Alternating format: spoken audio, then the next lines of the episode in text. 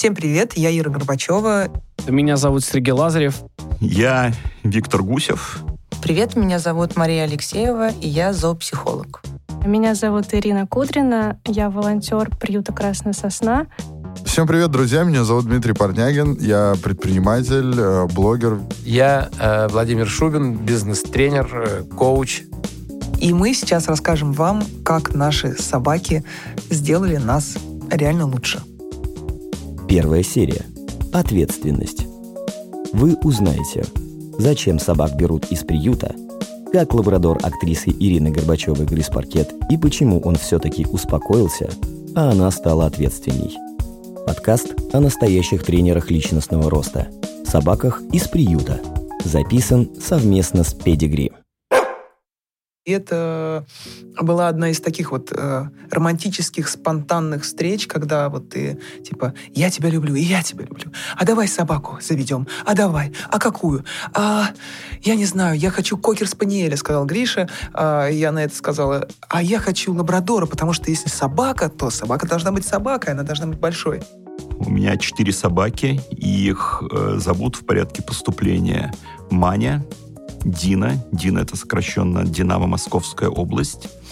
Это Молли, потому что она в ней есть что-то ирландское. И это Роузи, потому что ее вот так назвали в приюте, и мы это оставили это имя. А Роузи появилась из-за своей морды. Вот. Она какая-то неуклюжая, такая нелепая, большая, белая, какая-то клочки шерсти. Но ничего, это, прости, Роузи, что я так про тебя говорю. Здесь, вот. И она, почему на нее обратила внимание Оля? Потому что она просунула нос в решетку.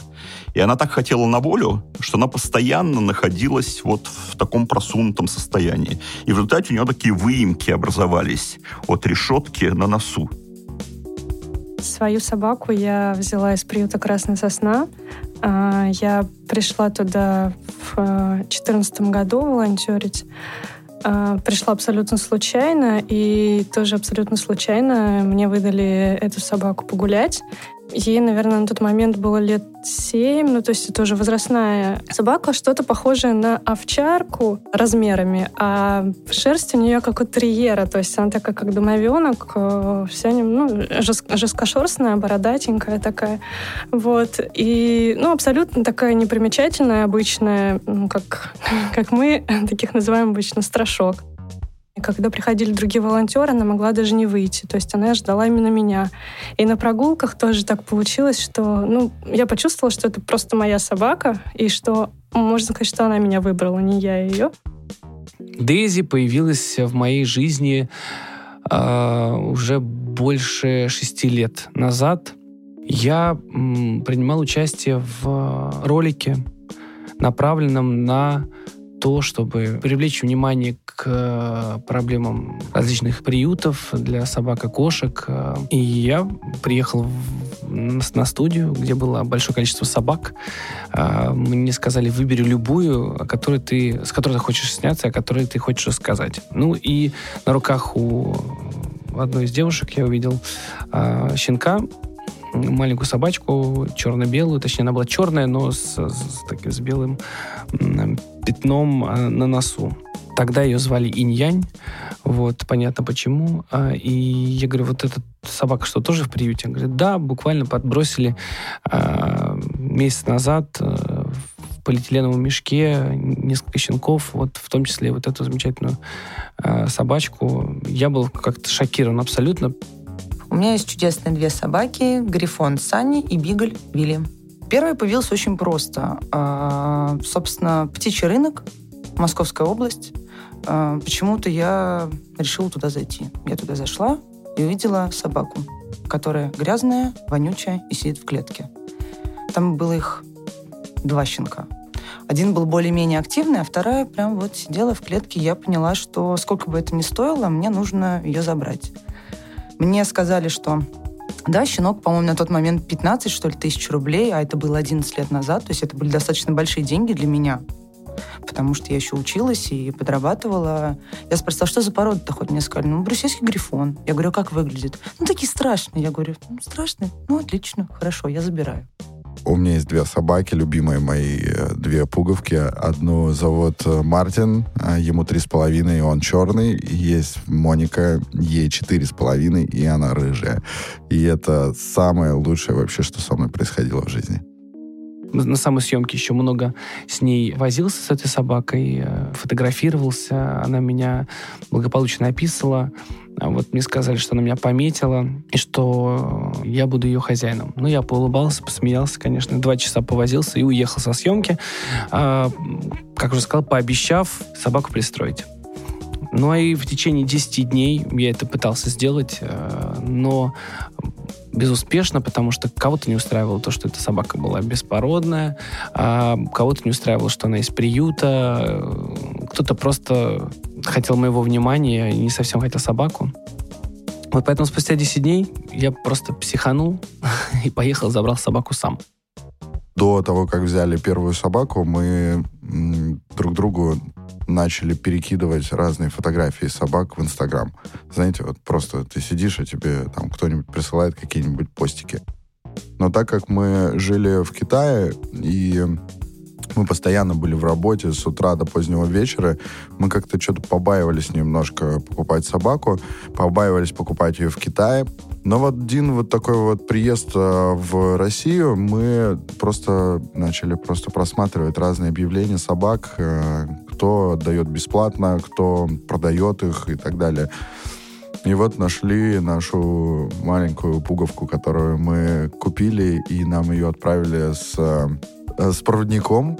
Баффи уже уходила, и вот тут появилась Маня. Маня прибежала к нам со стройки соседней, и там такая забавная история, потому что соседи строили дом, и они строили новый забор между нами. И Маня, было непонятно, чья она. Она то на стройку, то к нам, то на стройку, то к нам, и мы не знали с рабочими, чья она. Она была ничья. И мы решили выбор оставить за ней. Мы вот решили, вот куда Маня, где она окажется на момент завершения строительства забора, тем она будет принадлежать. И вот Маня, она села в проеме. Она села в проеме и сидела. И она ждала, ну, как минимум минут 20. И потом все-таки перешла на нашу сторону. И рабочие быстро заделали забор, и все, и Маня стала нашей собакой. Она была маленькая, она вот такого размера была, на ладошке помещала. Она спала у меня на лице, вот так. Это продолжалось несколько дней до тех пор, пока она просто не расцарапала мне лицо, не специально, просто как слезая с лица, она пошла. Один, на второй день та же история. И мы решили, что как-то ей надо по-другому. Но она... э, ну, она такая была маленькая и бедненькая, что было понятно, что ее надо куда-то, этот комочек, разместить поближе. Самое сложное, наверное, это было найти съемную квартиру с собакой. Вот в то время это было очень сложно, потому что когда ты говоришь о том, что у меня есть собака, все говорят, о, нет, нет, нет, нет, ну это же будет вот это грызть все, это вот будет там что-то лужа. Я говорю, да нет, ну это же собака весит 2 килограмма, вы что? Я помню, я ее вез э, домой первый раз. а, на коленях она мне калачиком свернулась и ехала домой. И абсолютно была милейшим щенком, э, но потом потихонечку начал раскрываться ее озорной характер. Он э, выдирал паркет и жрал его. Он э, уничтожил ковер, просто прям э, сожрал угол ковра. Э, про технику, наушники, обувь. Э, то есть у меня иногда все начиналось с того, что я открывала дверь, и вот мне там скажи это, сыграй. Я это не сыграю, потому что э, я открывала дверь и сразу начинала рыдать. У меня до сих пор сохранились фотографии э, вот этого хаоса и ужаса, когда ты, вклю- ты заходишь в квартиру, включаешь свет и видишь такой бардак, который устроила собака, э, где в центре комнаты все, что только можно. И туалетная бумага, и обувь, и пеленки, и какие-то игрушки. Все, что только можно, все это кувырком, все это вместе. Ну, с одной стороны, конечно, иногда злишься, думаешь, ну как так? А с другой стороны, понимаешь, что это собака, которая была предоставлена сама себе в квартире, и никто ее не развлекал, никто ее там, не отвлекал э, ни от чего, и она могла делать все, что заблагорассудится. Сейчас у нас уже две собаки одинаковой породы. Мы сейчас вот часто лежим и говорим, вот как мы вообще без них жили. Ну, вот просто смотрим на них и понимаем, что вообще жизни другой мы точно уже не знаем. Ну, она какая-то такая, как Чубака, знаете, вот такая вот собака. А, брат это женщина, на самом деле, все, когда ее встречают, называют. Она такая, как, как цветочек такой. Я не знаю даже, как описать. При этом она может быть там веселой, но основное ее состояние это такие вот грустные глазки. Вот она лежит там в уголочке, но радуется она вот обычно только мне или каким-то знакомым людям. В первый день, э, единственный, наверное, день, она просто спала на полу, а все остальное время, все остальные четыре года она спит с нами на кровати. Это был синдром собаки на руках. Вот это была на самом деле проблема. Потому что маленькая, мы за нее переживаем, нам кажется, что она всего боится, нам кажется, именно нам кажется, что надо вот здесь ее взять на руки. Хотя сейчас я понимаю, что Моя собака 2,5 килограмма чудесно играет с 50-килограммовым аргентинским догом. И я за нее не переживаю, потому что это собака. Вот это самое важное.